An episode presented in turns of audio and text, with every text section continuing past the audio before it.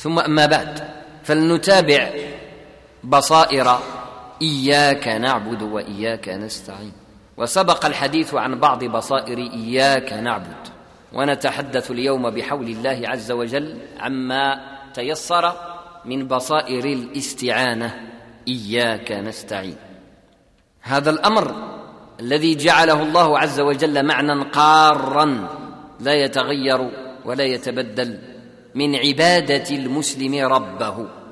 إياك نعبد وإياك نستعين. طلب العون من الله عز وجل والاستعانة به بهذه الصيغة وإياك نستعين. وهي خطاب المتكلم للمخاطب الحاضر لا الغائب. إياك أنت يا ربنا. ففيه معنى المناجاة والحضور أي أن العبد حاضر مع ربه وأنه يستشعر أن الله عز وجل قبله وأنه يخاطبه ويناجيه بهذا المعنى وإياك نستعين وهو شيء لو تدبره المؤمن حقا لما احتاج إلى شيء في حياته لما احتاج إلى شيء من أمور الناس ودنياهم ولكان غنيا بالله عز وجل. فالاستعانة به سبحانه وتعالى من جميع أبواب الاستعانة المبثوثة في أسمائه الحسنى فهو الرزاق سبحانه وهو الوهاب وهو المحيي وهو الغني وهو كما عبر عن نفسه ووصف نفسه بنفسه سبحانه بجميع صفاته العلى وأسمائه الحسنى جمع الرحمة كلها وجمع الفضل كله ذلك فضل الله يؤتيه من يشاء والله ذو الفضل العظيم. لا يضيق قلب امرئ مسلم. ضيق. لا يضيق قلب امرئ مسلم إلا وقد غفل عن معنى وإياك نستعين. ربك ها هنا قبلك قريب منك. وإذا سألك عبادي عني فإني قريب قريب منك. ملك كل شيء سبحانه وتعالى. فما إيمانك ويقينك فيه عز وجل وفي هذا المعنى. وننسى ونغفل ننسى. في غمرة الضعف البشري ننسى أن لنا ربا يملك كل شيء وما نعتقده حاجة عند خلقه. ما هي إلا وديعة عند ذلك الخلق وليست ملكا له البتة. ملي تخيل راه شي واحد عنده واحد المصلحة ديالك هو غادي يعطيك فهذيك المصلحة التي عند فلان ولا هذيك النعمة تيقن أنها ليست ملكا له راه ماشي ديالو. وليس له حق التصرف فيها إلا بإذن الله ولا يقدر على غير ذلك. ما يجيب لكش بالك راه يمكن له هذاك فلان يعطيك ويمكن له يقلع لك. راه الظاهر أنه فعلا يملكها ويحكمها ويتصرف فيها وفي مقاديرها ويظلم ذوي الحقوق فيمنعهم حقوقهم ويعطي لمن لا يستحق فيعطيه أكثر من حقه. إنه لا يتصرف في ذلك إلا ليكسب اثما. الله تعالى كيبتليه فيكتسب بذلك اثما. ولكن راه ما زاد لهذاك اللي جاته الزيادة إلا بإذن الله. الله الذي زاده. وما نقص لهذاك اللي وقع له النقصان. يعني هذاك السيد اللي عطى الناقص للحاجة أو الانسان اللي عنده حقه كامل ونقص له هذاك النقصان صحيح تسبب فيه العبد الذي اكتسب بذلك اثما ولكن الله عز وجل قدر أن يصل ذلك الرزق إلى ذلك الإنسان ناقصا. الله هو ملشي هو الذي يملك خزائن السماوات والأرض. ولذلك ما تطولش عليك المسافة. تنظر فلان فإن لم تجد ففلان ففلان وفلان. سير مباشرة إلى الذي يملك الأصل حقا والفرع. واطلب منه مباشرة. ملي كتطلبها من الله عز وجل. ما غاديش تطيح من السماء. هذاك اللي معول أنت تمشي له يعطيك هو اللي غادي يجيبها لك. ولكن كيجيبها لك بأمر الله عز وجل. وكتجيك عزيزة بلا مدلة. لا تذل نفسك. اطلبها من الله عز وجل. فسيسخره الله لك. ويجي يدق عليك ويعطيك ديالك وإياك نستعين. عجيب.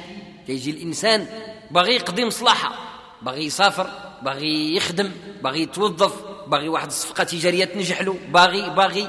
يريد أشياء كثيرة وكتلقاه دار جميع الأسباب. شاف الناس دار الطلب توسط قلب شاف السمسار جميع الأسباب البشرية دارها إلا أن يطرق باب الله سائلا هذه ما درهاش هذا نقص وخرم للعقيدة وتكذيب لما تقوله كل يوم في صلاتك وإياك نستعين. أين هي الاستعانة إذن؟ لو لم يكن الأمر عظيما عند الله لما جعله لنا نقرأه في صلاتنا كل لحظة. راه هاد المعاني ديال الفاتحة. كل معنى من المعاني ديالها إلا وهو ركن من أركان العبادة. ركن من أركان العبادة المعنوية. فطلب العون من الله عز وجل أمر مفروض على الإنسان أن يفعله واجعلوا لنا الله عز وجل نكرره من الصباح للظهر العصر المغرب العشاء وفي جميع النوافل حتى يتقرر في القلب ألا تسأل شيئا على الحقيقة إلا من ربك. مطلوب طلب ديال العون الحقيقي إلا من ربك الذي خلقك.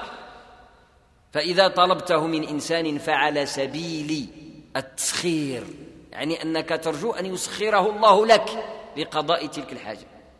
ولو امتنع الله عز وجل أن يسخره لك لما سخر ولما صلحت المصلحة بين يديه وعلى يديه. هذاك الإنسان. واخا هو هذاك الإنسان يبغي يقضي لك المصلحة. يريد. ماشي ما باغيش ولكن ما يقدرش يمنع. من لدن العظيم سبحانه وتعالى. القدير سبحانه وتعالى. الملك الجبار القهار يمنعه من أن يوصل إليك شيئا ويمنعك من أن تصل إلى شيء. ولكن حينما تطرق باب الله عز وجل مستعينا فإن مصالحك جميعا تقضى ما دام لك فيها خير. اللهم إلا إذا أن الله عز وجل علم لا خير لك فيما تطلب. راه ما يعطيه لك وخير لك الا يعطيك إياه. انت ما باين لكش بأنه شر. ولذلك النبي عليه الصلاة والسلام سيدنا محمد كان يعلم أصحابه صلاة الاستخارة وصلاة الحاجة. وكلاهما داخل في معنى وإياك نستعين. كان المؤمن من الصحابة إذا أراد شيئا من ربه صلى ركعتين صلاة الحاجة من النوافل ليلا أو نهارا ودعا كما علمه رسول الله عليه الصلاة والسلام أن يدعو بدعاء الحاجة المعلوم. وإذا احتار بين أمرين أيهما يختار؟ يدير هذه ولا يدير هذه؟ كيبقى حير. صلى ركعتين من النافلة ليلا أو نهارا ودعا دعاء الاستخارة المعلوم. هذه الأدعية موجودة في كتب الأدعية الصغيرة كتباع بدراهم معدودات. واجب علينا الإخوان نتعلموا الأدعية ديال النبي صلى الله عليه وسلم. واجب. كاين اللي يقول ودي وهما هذاك الشيء كله غير مندوب. مندوب بالجزء واجب بالكل. هكذا يقولوا العلماء. ما معنى مندوب بالجزء؟ يعني واحد المرة بغيت دير الاستخارة ولا ما بغيتش ديرها ما كاين باس. ماشي واجبة ما واجبين غير الصلوات الخمس. واحد المرة بغيت دير صلاة الحاجة ولا ما بغيتش ديرها ما كاين باس. ولكن ان تنقطع البته عن دعاء ربك وطلبه هذا عصيان. ما عمرك ما تطلب ربي عز وجل؟ إيش معناتها زعما؟ أنت مكفي غني. مستغني عن ربك. فوجب أن تعبر عن فقرك. يا أيها الناس أنتم الفقراء إلى الله. وجب أن تعبر عن فقرك وتتأدب مع ربك. من الاداب مع الله عز وجل. أنك باغي تسعى أنت بيدك باغي دير واحد الحاجة. والإمكانيات كلها متوفرة لديك. عندك المال عندك الخدم عندك السيارة عندك الإمكانيات عندك الآلات. كل شيء عندك. قبل أن تتحرك اطلب الله. اطلب ربك عز وجل. استعن بالله. أن يعطيك ما تريد فعله. ما تصورش باللي راه بيدك زعما راك وصلت. فلن يكون بيدك إلا ما جعله الله حقا بيدك وكان الصحابة رضوان الله عليهم يسألون الله ويدعونه ويطلبونه حتى إن أحدهم ليساله ملح العجين. وهذا غاية في العبادة. وقمه في الاستعانة. خارج الصحابي يصلي الفجر مع سيدنا النبي صلى الله عليه وسلم كتقول له المرأة هذا النهار راه ما كاينش الملح اللي غادي ندير العجينه فيدعو في صلاته قبل أن ينطلق إلى شراء الملح أو إلى جلبها من مكانها يدعو في صلاته أن يعطيه ربه وأن يسهل له الوصول إلى ملح العجين. شوية المليحة باغيها كيطلبها من ربي. علاش؟ المعنى ديال هذا الكلام. أن المؤمن لا يفرق بين الحقير والعظيم. من النعم. النعمة ديال ربي كلها عظيمة وكلها وعرة. ما تقولش هذه غير مليحة سهل لقاها. ما سهلة والو. السهولة ديالها منين جات؟ لأن الله سهلها. ولذلك في الحديث اللهم لا سهل إلا ما جعلته سهلا. وأنت تجعل الحزن إذا تشاء سهلا. الحزن هو الصعب. الحزن بسكون الزاي. بعض الإخوان كيقراوه كيقراوه غلط كيقراوه الحزن. الحزن اللي كاين في القرآن مختلفة عن الحزن اللي في الحديث. الحزن اللي ذكر الله في القرآن يعني الحزن هو القنط الحزن. الحمد لله الذي أذهب عنا الحزن يعني القنط واليأس. ولكن الحزن من الحزونة وهي الصعوبة والشدة والعرية. كتقول أرض حزون أو حزن صعبة فيها الحجر وما عندك منين تدوز فيها. ولذلك قال النبي عليه الصلاة والسلام وأنت تجعل الحزن إذا تشاء سهلا. فأن تعتقد أن هذا اليسير هذا اللي بسيط لا تحتاج فيه إلى سؤال الله ودعائه. هذا شرك خفي. ما سيقلوش الخبر. قد تقولي وهذه سهلة ما كاينلاش نطلبها من ربي. خلي زعما حتى تجي وحدة كبيرة عاد نطلبها من ربي. واش انت ضارب الحساب لربي خايف الخزائن ديالو تخوى؟ هذا واحد الغلط. يبثه الشيطان في نفس الإنسان. اطلب كل شيء ولا تبالي. ما تضرب حساب لربي سبحانه وتعالى. فخزائنه لا تنتهي ابدا. سبحانه وتعالى. اطلب الكثير واطلب الحقير. اطلب كل شيء في كل وقت. في كل وقت. ولا يكون ربك بالدعاء إلا رضيا. سبحانه وتعالى. يعني كل ما طلبته كيكون فرحان بك سبحانه وتعالى. ما تديرش القياس. في نفسك القاصر الناقص على بنادم. بنادم كتطلب له الأولى إلا سخر الله كيعطيها كتقولي نطلب له الثانية. كيطلب له الثانية إلا عاود سخر الله كيعطيها لك. كتبقى رافد الهم الثالثة. كتقولي وبسلت عليه طلبت له ذاك النهار وهذا النهار بركه خلاص. وفعلا كطلب له الثالثة إلا عكسوا الله. كيقول لك وصدعتني الله عز وجل يفرح بك. كلما ألححت في السؤال والدعاء كلما كان بك أكثر رضا. وعليك. إن الله يحب العبد الملحاح.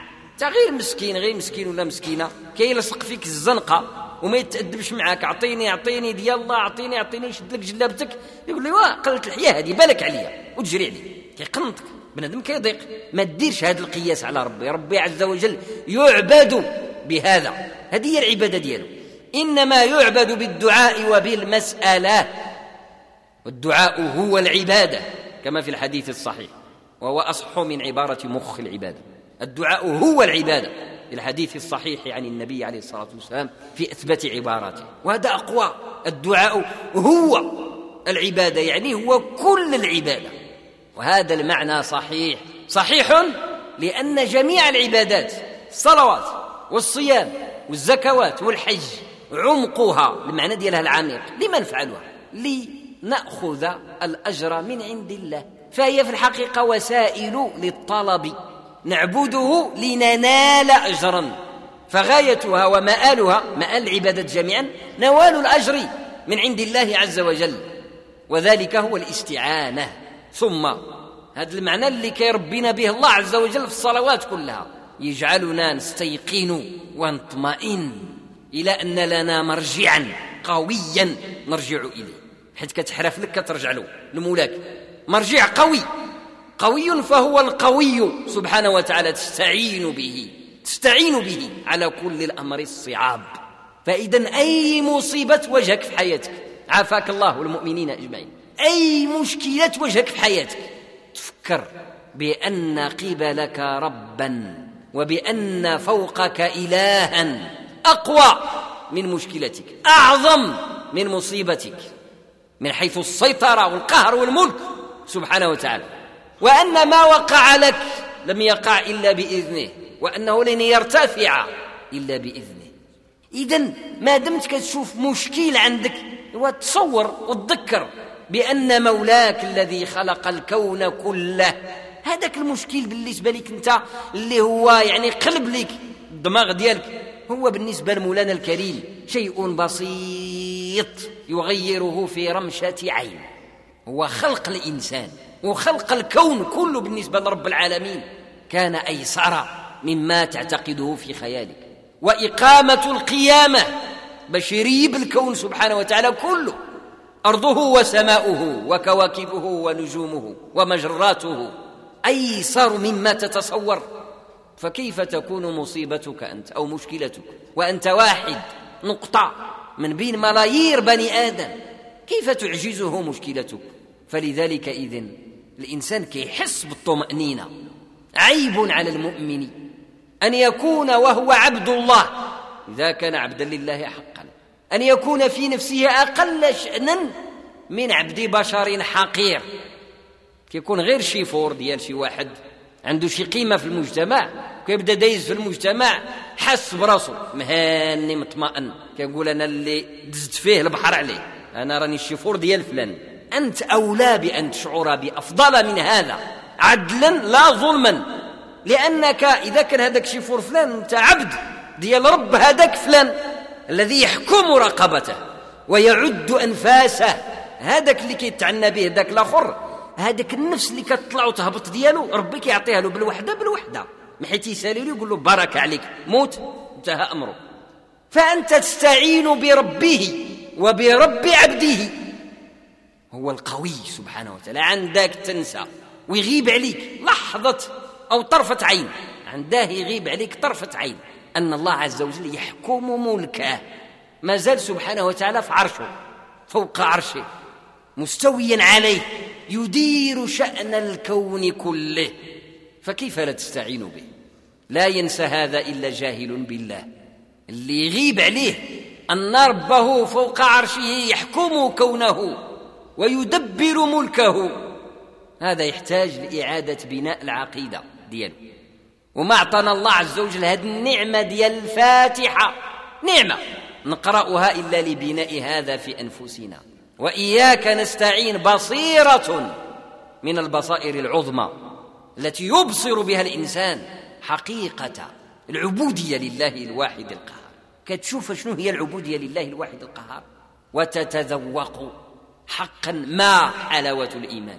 يعطيك واحد الراحة والطمأنينة كتدور مع راسك في المدن في العالم فين بغيت مهني لأنك تستعين بالله. إن كانت حاجتك مالا فهو الغني. إن كانت حاجتك شفاء فهو الشافي. إن كانت حاجتك خوفا من بشر فهو القوي وهو القهار وهو الجبار. لو سلطته على أحد ممن ظلمك. اذا لانتصر لك. ينتصر لك. البشرات والبشائر من الآيات والأحاديث مستفيضة في هذه المعاني. وعجب سبحان الله العظيم كيجي شحال من واحد يعني واحل في المشكل ديالو. غريب يعني هذا الأمر. وأحيانا من الناس المواظبين على الصلوات حليت المشكل وقع له المشكل. وقع له المشكل دار هذا الحل دار هذا الحل دار هذا الحل حتى حل ما صدق له. كتقول له واش طلبت الله؟ هذه مازال ما دارهاش. ويلك؟ بهذا تبدأ. ها المشكل من هنا جاك الغلط. ولذلك طرقت أبواب العباد. فمنع ربك ما سخرلكش هذوك العباد. عسى أن تنتبه فتعود إلى رب العباد. واطلب انئذ رب العباد واستعين به. استعين به في كل أمرك. حقيره وكبيره. ما تقولش يا ودي هذه غير مسألة صغيرة. هذاك بنادم ضرب هذا الحساب لبنادم. أما الله عز وجل رب السماوات والأرض المالك لكل شيء عز وجل فهو سبحانه وتعالى يملك أن يجعل الشيء الحقير من عظائم الأمور وأن يجعل الشيء العظيم من بسائط الأمور وحقائرها وصغائرها. ولذلك ما تستهنش بالنعم كلها. كانت واحد الخرافة كيحكيوها في المجتمع. عندها معنى تربوي. بعض الأحيان كتكون بعض القصص تفيد في المجال التربوي. كيجعلوها الناس على لسان الحيوان. بحال داك الشيء اللي عند كليلة ودمنه صاحب الكتاب بن المقفى.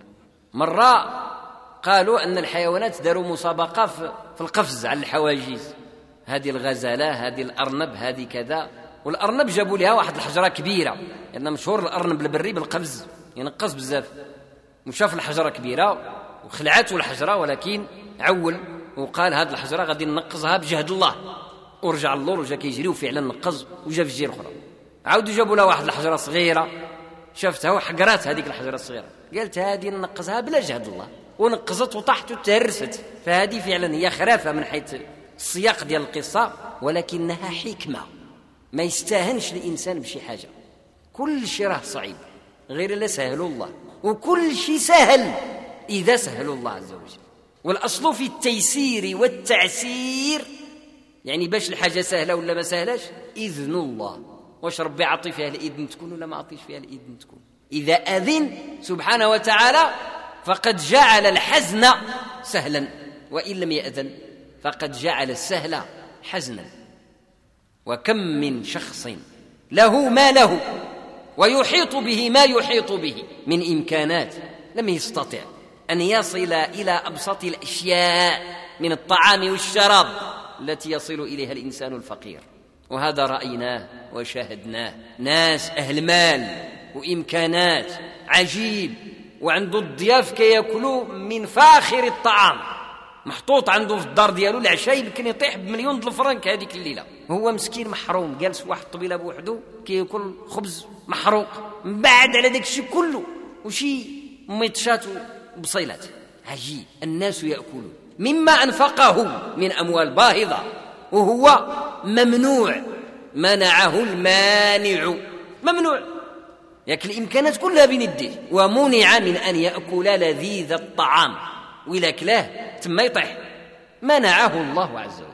أطلق الإذن في ديك الليلة لأولئك الناس يأكلون. هذاك منعوه هذوك أعطاه.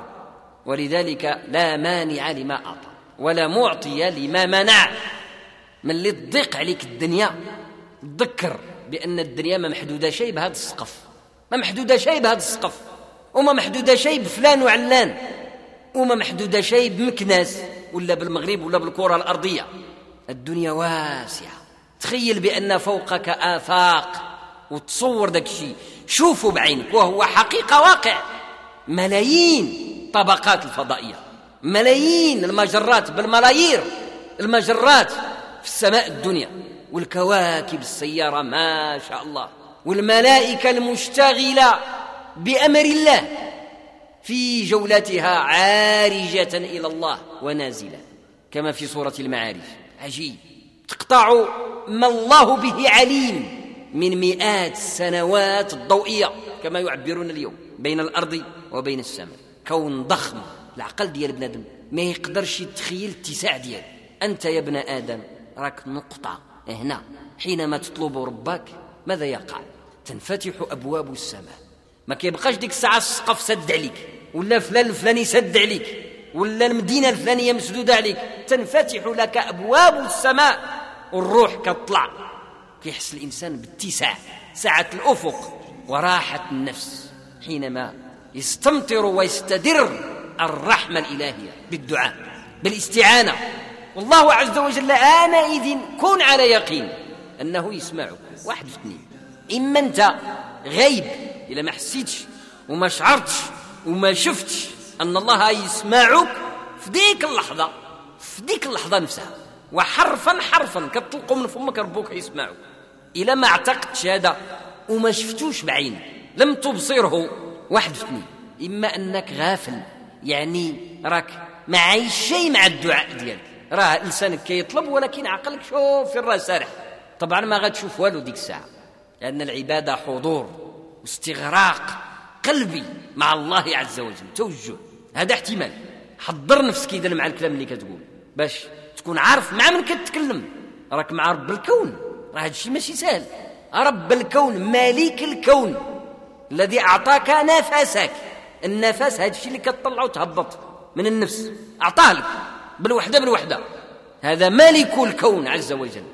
هذا الاحتمال الأول إما أنك غيب ما عرف شيء مع من كتذكر غيب عقلك. أو أنه لا ثقة لك بالله.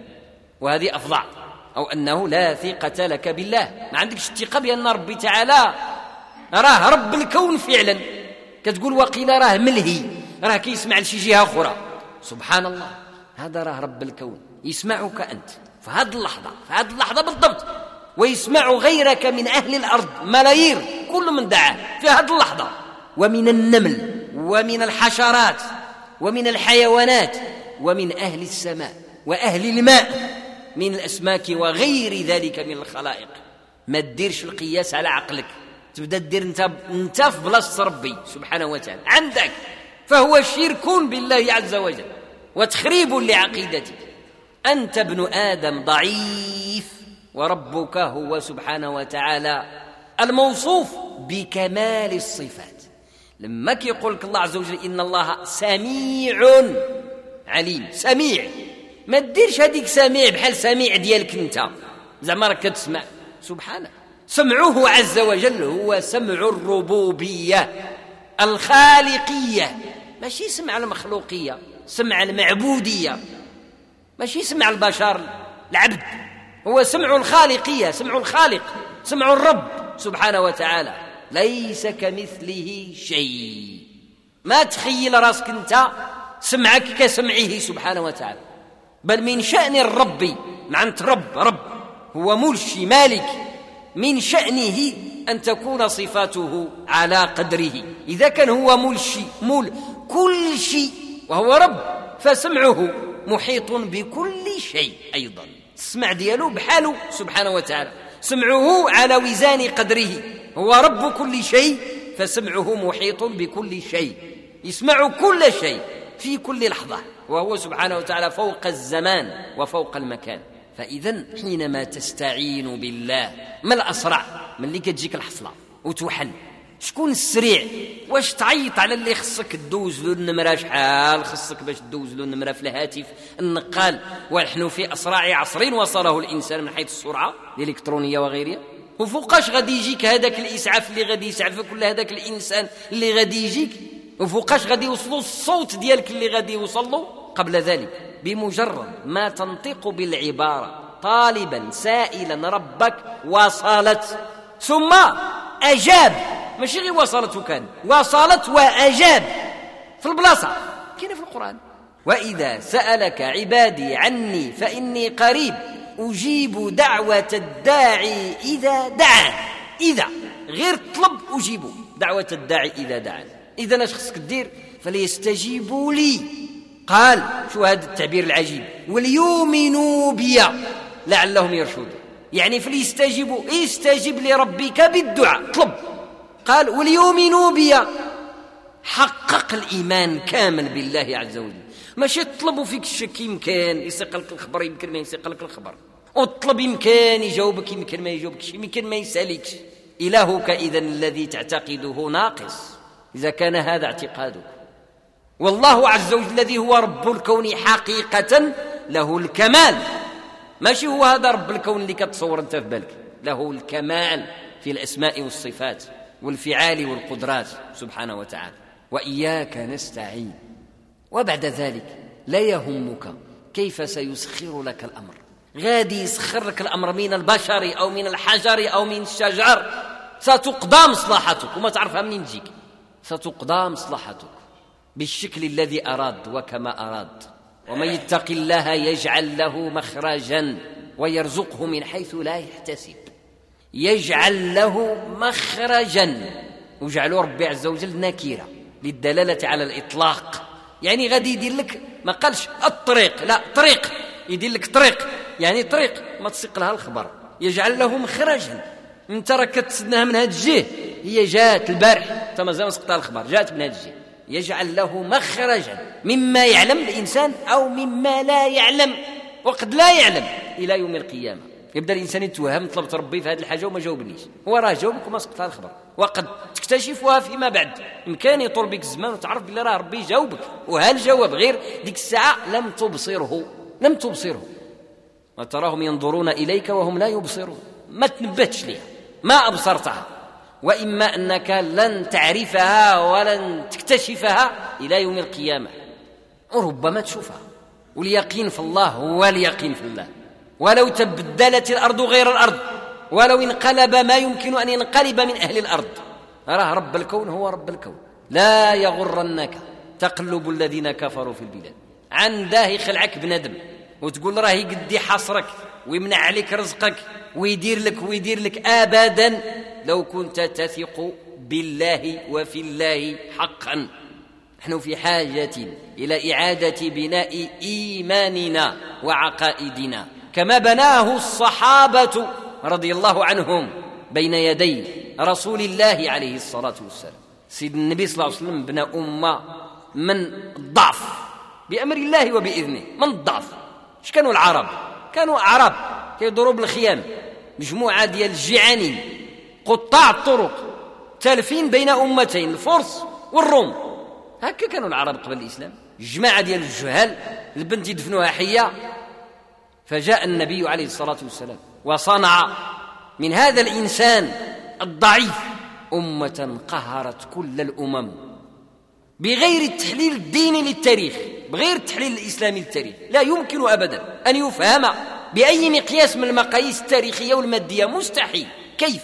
في ظرف ربوع قرن 25 سنة ربوع قرن اكتسحت أمة الإسلام الأرض وهدت إمبراطوريات الفرس ثم هدت إمبراطوريات الروم وصار حول البحر الأبيض المتوسط كله كله إمبراطورية إسلامية. عجيب. ما تسالى القرن الأول الهجري مازال ما تسالش حتى كانت حوافر خيل المسلمين. تخوض البحر الأبيض المتوسط هنا في المغرب. شوف المسافة منين مجبدة ما عمر ما وقع في التاريخ شي دولة توسعت بهذا الشكل وبهذا العمق. الاستعمار توسع من الفوق ماشي من العمق. اش معنى هذا الكلام يعني الإسلام البلاد اللي دخل ليها كيردها مسلمة وكيبدل الحضارة ديالها راسا على عقب. مشات الحضارة ديال مصر. قرون في التاريخ كانت الحضارة الفرعونية وقرون في التاريخ كانت القبطية. وجا الإسلام وقلب داك الشيء كله وقضى على كل أنواع الشرك والثقافات التي كانت وصنع شعبا آخر منقطع الصلة بتاتا مع ذلك الماضي الساحق ولاو مسلمين شيء غريب وعجيب. تشوفوا الآن العالم الإسلامي فهذه الخريطة اللي كاينة اللي يعرفها حقيقة ويعرف العمق ديالها والبعد ديالها تعجب ما فعل الأوائل من المسلمين. هذوك الضعف. اللي خرجوا من والو. بأي شيء اش كان عندهم. ما كانش عندهم القنبلة الذرية ولا النووية. حتى السلاح. ما كانوش كينتجوه وأقوى سلاح كان عندهم كيجي من الهند. ولذلك السيف المجهد عندهم كيسميوه المهند. فالاسلحه اللي كانت عند الروم بيزنطة. والاسلحه اللي كانت عند الفرس. ما يعرفوها شيء العرب. السلاح الذي كان عند العرب القرآن. كاين شي حاجة أخرى. القرآن. هذا القرآن الذي بعث أمة من الموت كانوا ميتين فبعثهم الله عز وجل. اعتمدوا القرآن مادة تربية وصنعهم الرسول عليه الصلاة والسلام بهذا القرآن. وحكم القرآن لهم إن هذا القرآن يهدي للتي هي أقوم يهدي للتي هي أقوم. فأيقنوا بالله عز وجل من خلال ما عرفوه عنه سبحانه في القرآن فكانوا أحسن مستعين بالله. فإذا قالوا إياك نعبد وإياك نستعين علموا أن أسماء الله الحسنى جميعا معهم. استعانوا بالله. إذا استعنت بالله فالله معك. باسمه الرحمن وباسمه الرحيم وباسمه الملك وباسمه القدوس وباسمه السلام. إيش غادي يخصك إذا كان الله معك بأسمائه جميعا وصفاته كلها ولا يكون الله معك إلا بكل صفاته وأسمائه وباسمه القهار وباسمه الجبار. منين باقي تخاف؟ ولمن باقي تحتاج بعد ذلك. وحينما نسينا الاستعانة بالله آذلنا الله. رئيس دولة قدو قداش حبسه إسرائيل. ولا واحد من العرب قد يفكوا. استعانوا بغير الله. فأذلهم الله. ولذلك هذه الآية إياك نعبد وإياك نستعين هي مفتاح البداية لكل من أراد أن يتجه إلى الله في الطريق السوي. فاللهم أرنا الحق حقا وارزقنا اتباعه وأرنا الباطل باطلا وارزقنا اجتنابه واجعلنا لك من الشاكرين. اللهم اجعلنا من التوابين واجعلنا من المتطهرين واغفر لنا أجمعين. اللهم اجعلنا من العارفين بك حقا. اللهم اجعلنا من العارفين بك صدقا. اللهم ارزقنا الصدق في قلوبنا وارزقنا الصدق في ألسنتنا. واجعلنا لك من المخلصين واجعلنا لك من المخلصين. اللهم أعنا وكن لنا ولا تكن علينا. اللهم اهد قلوبنا إليك وخذ بنواصينا إلى دينك القويم. اللهم استرنا في الدنيا واسترنا في الآخرة وعافنا في ديننا وعافنا في أبداننا وعافنا في آخرتنا.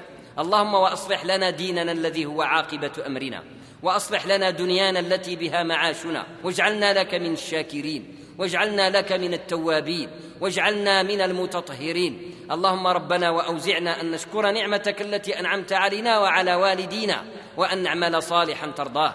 اللهم حبب إلينا الإيمان وزينه في قلوبنا. اللهم ارزقنا حبك وحب رسولك وحب أصحابه المصطفين الأكرام. اللهم ارزقنا حب الصالحين.